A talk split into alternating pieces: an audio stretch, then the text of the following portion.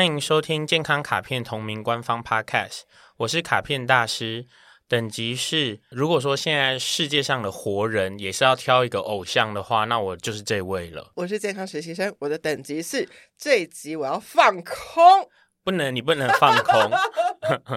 我们的这个系列叫做《时空旅人》，我们严选了十二位影响力的人类，然后从他们的各种故事来理解一下健康这件事。那我们今天要聊谁呢？我自己讲，我们今天要聊大谷翔平。不公平！为什么？为什么时空旅人会有一个当代的人类？我看了脚本，我们后面也有一些活着的人。对，因为我觉得他非常非常的值得聊啦，因为他有很多事情，我如果就是一言以蔽之的话，我会说他做了很多很简单，可是一般人却没做到的事情。你知道？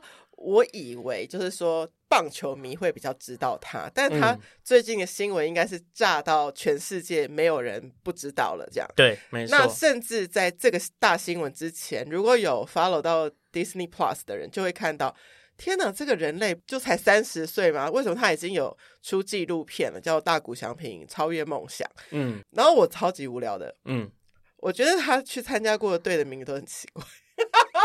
呃，其实我觉得这个东西就是这样子，就是说这个跟原始文化有关啦，就跟什么日本火腿，因为还有养乐多、洛杉矶天使，呃，就是都那么可爱。我我觉得这个东西跟那个文化有关，就好像我们台湾的取名字都会有动物嘛，就是统一狮，然后桃园。猿猴，OK，OK，OK，okay, okay, okay. 对，然后这个什么兄弟象，那其实他们就逻辑应该就是是怎么样？就是财团加动物的这个感觉。日本的话呢，也是类似啊，就是那个可能是食品公司，例如说养乐多是养乐多公司吧，然后火腿队可能是什么什么哈姆的，就是我也没有很确定。大联盟的话，好像都是地区，OK，就是它是哪个城市，然后再加上什么，对对对，哦，对，所以就是如果。真的听众，你就说我就是超级不懂棒球，啊、然后大谷翔平好像就是这样一闪而过，看过新闻，但我也不太知道他在干嘛的人的话，你是不是就是这样的人？我其实认识你之前，我就是想说这是谁？这样，他叫做头打二刀流，对，什么啦？就是说，通常吼，在这个棒球的职业殿堂里面呢、投手多半就是一些很登峰造极的人，有一点像是一个球队的主角。所谓的打者，就是那些可能能够打击率很好，能够缔造出全垒打这些佳绩的人。因为像例如说，大联盟就会有一些所谓什么全垒打王的比赛或是选拔嘛。对。那通常这样子的两类人，有一点像是偶像界的顶点和演员界的顶点，所以我会是同一个人。对，我们比较少会说偶像界的顶点，同时也是演员界，虽然他们都在艺能圈。对对，或者是说他是歌手界的顶点，同时也是谐星界的顶点。我懂了，如果我用娱乐圈来理解，就是。大谷祥平是他又可以得金曲奖，然后又可以得金钟奖，然后又可以得金马奖。我觉得用大谷祥平的这个逻辑来说的话，大谷祥平就是金曲奖最大赢家，uh -huh. 金钟奖最大赢家，uh -huh. 金马奖最大赢家，都是可以，他一个人可以拿到。对，然后可是对我们的理解来说，就是说。就是会有一些歌手，他们真的很努力，那他可能一生拿一座金曲奖，嗯，然后他已经可能好像很竭尽全力了，或者是说他已经做到最好了，所以不会有人在指望说他立刻成为搞笑大师或者是什么。那他可能会说：“哦，我要顾及家庭生活，干嘛干嘛。”刚刚我们说的这可能是一个国家的演艺圈，可是以大联盟来说的话，那个是世界级的棒球殿堂嘛？天哪，那。你看哦，就是我们自己知道的，光你投手到很强很强很强，你要被知道，嗯，你也就是这一项，对。然后你打击很厉害很厉害很厉害，你也就被知道是这一项，对。所以到底在美国大联盟能投能打的人，还数得出别人吗？我觉得如果要这样子讲的话，其实蛮像是数不出，其实没有，数不出，就是没有，所以他真的有可能是唯一人。应该是这样说，其实，在大谷翔平刚去美国，刚从火腿去美国的时候，是有非常多的媒体在批评，说不应该让这个人又投又打。他们很常会说的一个台词叫做“这是在浪费他的才能”。他们会觉得呢，因为打者有打者的损耗，投手有投手的损耗嘛，像他们会很策略的去使用这个投手的出场时间等等等等，所以他们可能会觉得，如果他是一个王牌明星投手，你为什么要浪费他的体力跟让他的身体的使用去做打击这些对他可能未来不好的事？所以他耗掉他的能量，对，耗掉他的能量，耗掉他的训练时间，耗掉他的休息时间，耗掉他的专注力。他们会觉得这是一个错的选择，错的选择，错的选择。然后怕到时候就是也不是个好投手，两头空，也不是一个好打击。对对对对对。OK OK，这件事情其实很厉害的地方就是他已经连续拿两年 MVP 了嘛。他当时和天使签约的最大关键，也是天使愿意支持他继续二刀流。OK，、嗯、所以这应该就是他的梦想清单里面一定要有的必要条件，对他自己来说。哦，其实不是哦。当初他在他比较小的时候，嗯、那个时候是因为地震，东日本地震之后，然后那个他的恩师立山教练，然后就去看他们这支球队嘛，看看有没有可以带去他们球团的选手的时候，然后就是什么什么星探子，对，其实球探球探。然后他们那个时候就是看到了大谷翔平，觉得他非常优越，然后他们的高层开会的时候，就是不断的在说他到底是投手。还是野手，野手就是打击的人，他们没办法定论，但是觉得不管是投手还是野手的能力都是太卓越的，嗯，就是无法帮他分一个。那个时候，其实大谷翔平已经想要去美国了，虽然才十七、十八、十九岁，他就觉得不管就从小联盟开始也可以。那火腿队还是把他一直是视为第一指名选手，就是他的第一顺位，那叫什么？第一志愿，我们要大谷翔平这样子。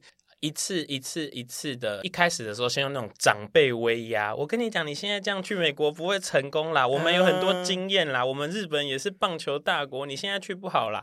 然后立山教练说，他们在跟大谷翔平做这样沟通的时候，他觉得很震惊。一个高中生表情完全没有变化，气氛也完全没有变，然后他的心意已决的程度远超大人们的想象。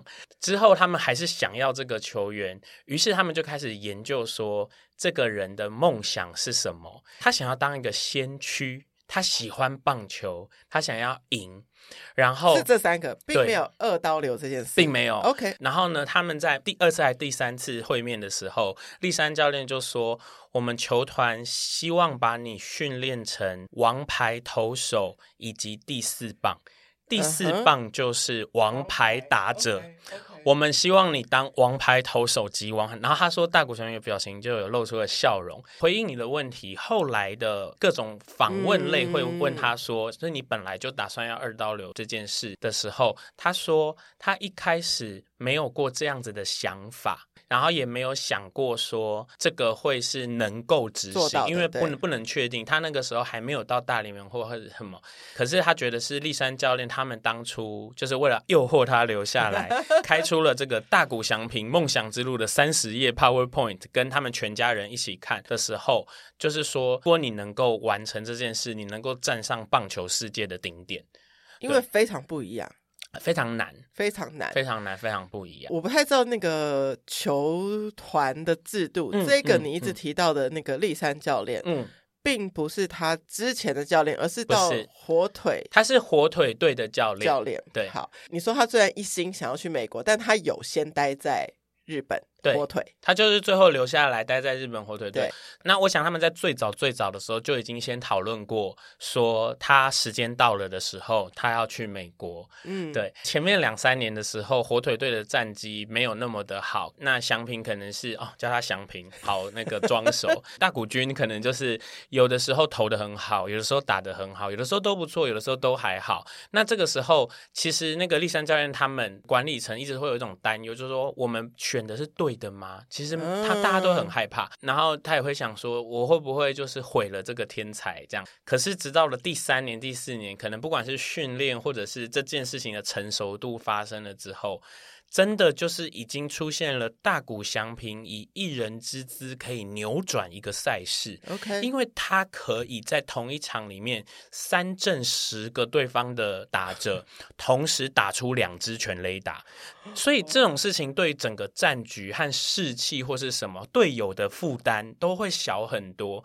然后在这种状况下，教练问他要不要休息，他说。完全不需要，身体素质很强，所以到那个时候已经有点奠定了大谷翔平是不是只是能够二刀流？因为如果我二刀流，然后我的球队没有赢球，那不重要。嗯、他就带着火腿队拿到了年度总冠军。那个时候，教练过去跟他说：“我们做到了这件事的时候，大谷翔平很平淡的跟他说：‘你不是跟我说我们要赢球吗？’仿佛就是你定啦。”啊，我就做到啦。对啊，不是说不是说两周后要交暑假作业吗？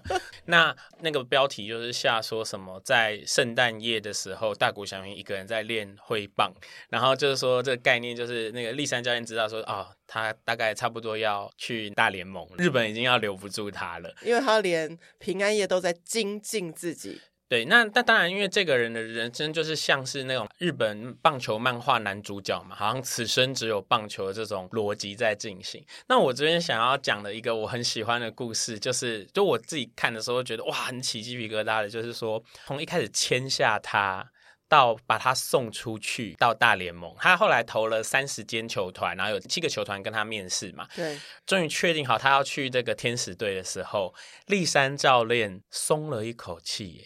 哇，就，是我没有把这个天才弄没有，嗯哼，我觉得他往前进了，我觉得那压力好大，因为你在做前无古人的事情。然后你也怕毁了这个小孩子，尤其是他，他相信你，所以他留下来。如果就是你用坏的，就是你用坏的。对 对，但是他成功了，这老师就是恩重如山。对对对，就像他最近迁去道奇，就会有很多人去访问立山教练。对，已经到这。本来是怀疑说，最近你知道他快要有大新闻，所以我们把他纳入时空旅人。可是其实不是，这个在企划之初啊。根本就还没有要选对的时候，应该是就选了他了。对，原因就是因为其实，呃，我现在以一个预言家的身份来说，大谷翔平现在他拿到了运动员史上最高薪资，突破了所有这种东西，十年七亿美金，这个钱可以盖十年的合约，对，七亿美金，对。那你说不是只是在？棒球界所有运动界全部的运动，对，哇！大家知道十年七亿美金的这个预算的感受大概是什么样子呢？就是说，他的一年的薪水可以付大联盟里面最差的五个球团全部的薪水。嗯哼，他的一年的薪水可以付全台湾整个职棒所有人的薪水。天哪！他的总共的年薪可以盖二点五个晴空塔。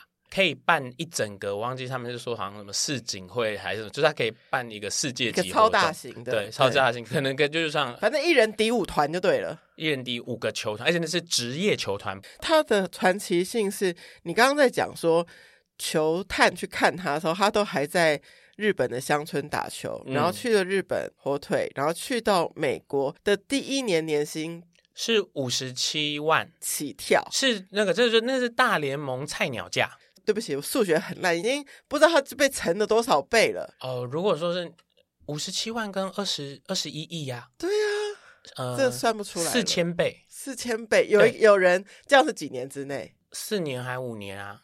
世界上没有人这样的人，就是哦，嗯，所以你就想说啊，每年年薪是去年的一千一千倍。不对，不对，这数学这样不对，对是一个多少的多少的四次方是四千的感觉，总之就是四年四千倍，嗯嗯嗯。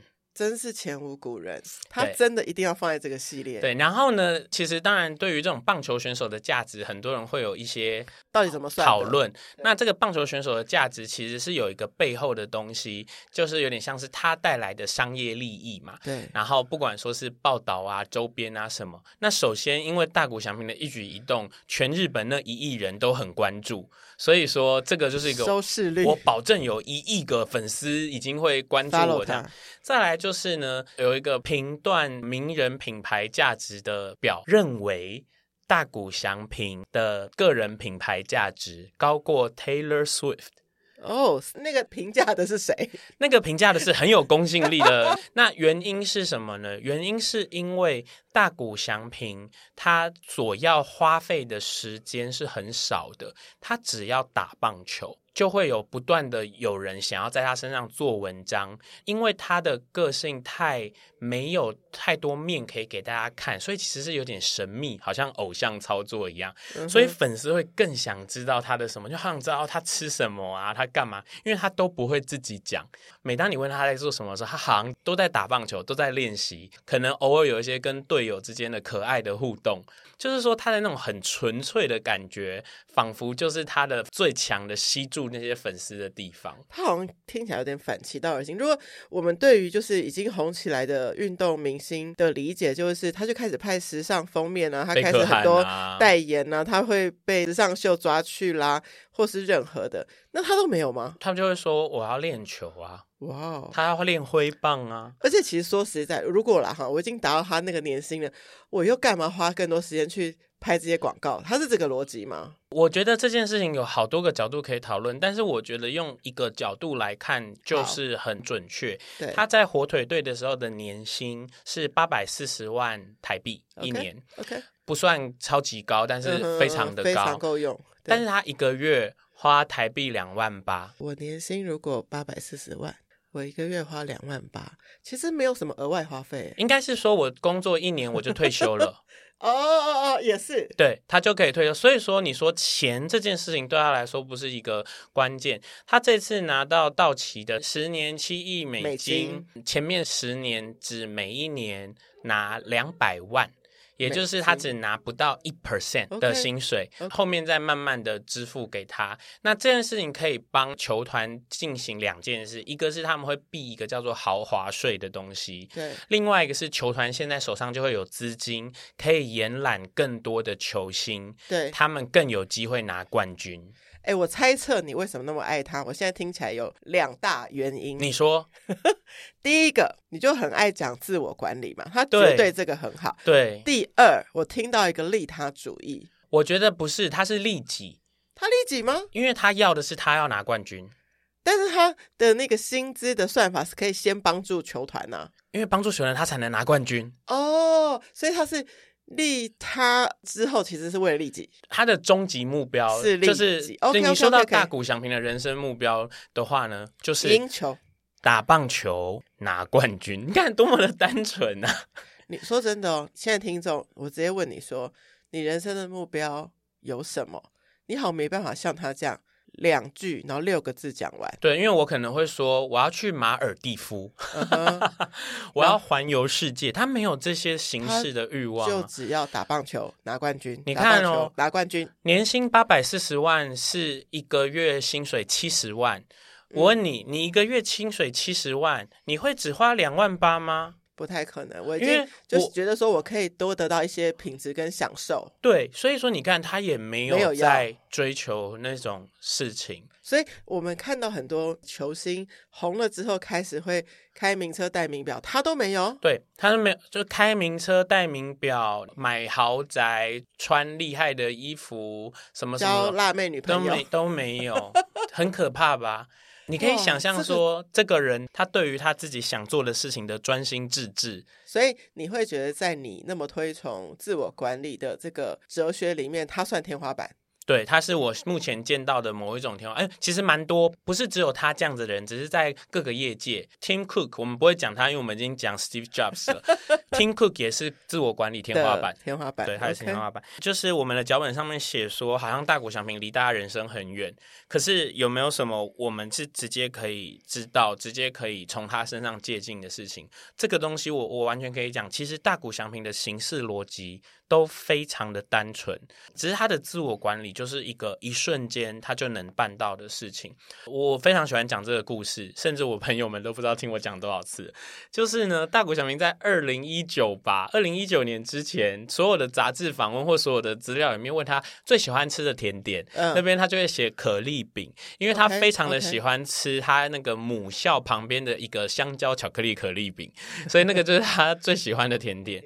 然后有一天，他的营养师跟他说：“这个香平君，你的身体其实不适合吃麸质。嗯”他就从隔天开始不再吃任何麸质。他最喜欢的甜点直接从可丽饼变成巧克力。概念是我们人生中做了多少自己知道这样对自己不好的事情，然后我们就算说明天开始我要改，你已经来来回回几百万次了，你改了吗？没有，然后还是继续吃咸酥鸡。所以简单的说就是，好，嗯，怎么讲出来？就是所以简单的说就是说，其实他做的事情难吗？没有啊，他知道这个对他不好，他就改；他知道这个对他好。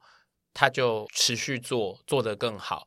对，大谷翔平到大联盟之后呢，被他的那边的体能教练提到说，觉得他的高强度运动量是他现在的身体无法负荷的。嗯，于是他大概增重了十五公斤。我跟你说，基本上如果说现在你的教练或你的医生跟你说，你现在的身体是无法负荷你的人生的，你要你要干嘛干嘛？嗯哎、欸，不好意思，哎，人家就是已经是这种状态下，他还是一边改变身体，然后我们这种等级都没在干嘛，还在耍废。对，所以我就觉得这个是他最令我觉得很赞的地方。所以你觉得他之所以可以成为他，然后很值得我们平凡人，平凡人没关系，每个人都独特的借鉴的地方，就是那个自律。我觉得是这个自律，然后另外一件事情，我觉得很喜欢的地方是，他其实他知道他想要的是什么，然后他很坚定，啊、然后他投入了无穷多的 action，他可能也是练球最认真的人，然后自律最认真的人，然后他心无旁骛。我觉得这每一点我们都没办法做到极致，所以。哪怕我从某一个点我朝他进步，我都会觉得我很进步。好，我不想管媒体有怎么写，我想问大师说，呃、那你觉得？以你如此的熟悉他，他是我没有很熟悉他了。天才型还是努力型？我觉得他的天赋绝对是非常高，因为那我们不是棒球专业，难以判断。但是他的天赋一定是非常高。可是我也从来没有见过什么努力成这个样子的职业运动员。所以他基本上把天才型跟努力型，他可能两者都是顶哦。哇，wow, 也就是说，如果说你跟他一样努力，你可能会输他天赋。比如说我，你可能比他聪明，你会输他努力。好了，大谷祥平离我太远了。比如说，我认识卡片大师的时候，我就觉得他已经是我身边极聪明的人了啊，然后还那么努力，其实被称赞了。其实压力颇大，就是说会觉得说，我也不能太松懈这样子。可是我觉得关键是你想做的事是什么。当然，当然啊，当然啊。所以我觉得这个激励不是来自于说，OK，我看你，比如说创业，那我就觉得我也要去创业，是看你能够对你 care 的事情给上这么样的专注度。那我有没有对于我自己喜欢的事情有给予这么多的专注度？是这个东西。我觉得你现在讲的这件事情真的很棒，因为像我，我近期就是会觉得说。我近期在思考自己，哇，我们完全岔题，嗯、各位听众朋友，我们现在完全岔题。我近期才正开始，没有要结束。我近期自己在思考的事情，比较像是说，所以我的生命前进以后啊，我会遇到一些新的阶段。如果说我接下来有许多的失败跟许多的挫折，那。我会如何去应对我的许多的失败跟许多的挫折呢？我自己对自己的这件事感到很好奇，所以我最近甚至有在想说，其实我我说的可能是真的，就是说我的人生目标之一就是尝尽人生百态。嗯，如果是这样子的话，那我觉得我好像做得很好，很好。嗯，对对。可是可能会有一些人觉得，我只想成功，只想赚钱，只想要好的一面。嗯，然后我发觉我近期觉得我没有。我觉得还有一个就是，无论你是因为自己选择在舒适圈，或是一直没有想要太突破的人，其实不会走到现在这个状态。我现在讲的状态是，因为你在离开舒服的状态，比如说你要从日本乡村到。日本火腿，我 我到底在干嘛？然后再又要到美国，你我们现在看它是一个传奇，是一个顺利。可是所有的转换环境中，它一定就像你现在经历的一些颠簸。那我觉得在经历颠簸的人会去抓住一些，比如说我们这个系列会去看看，所以其他的现在大家觉得成功人，他背后的努力是什么？他背后努力很多啊，很丰厚啊。可是我想要跟你讲的事情是。刚刚我们说的这个好像很举世皆准的状态，就是说人的转换啊，或是什么的时候，大谷翔平的这个层面又很有趣哦，因为他被周围非常多人关心，比方说不管网络上的舆论，或是他刚去美国受到的批评，或是在火腿一开始受到的批评，颠簸很多啊。他的反应都是，其实我真的没什么太多的感觉。可是他周围有两派，一种是觉得他的个性就是如此，另外一派的人是觉得他是一个不想让周围的人操心的人，所以他会觉得那就是他自己的事，他可能不觉得。但我有另外一个思考点，OK OK，因为他。只想要打棒球和拿冠军，所以他没有空管那些人家说你是对的还是错的。因为我现在就是还是要打棒球拿冠军。哇！所以当一个前所未有的专注发生在这个人的热情上的时候。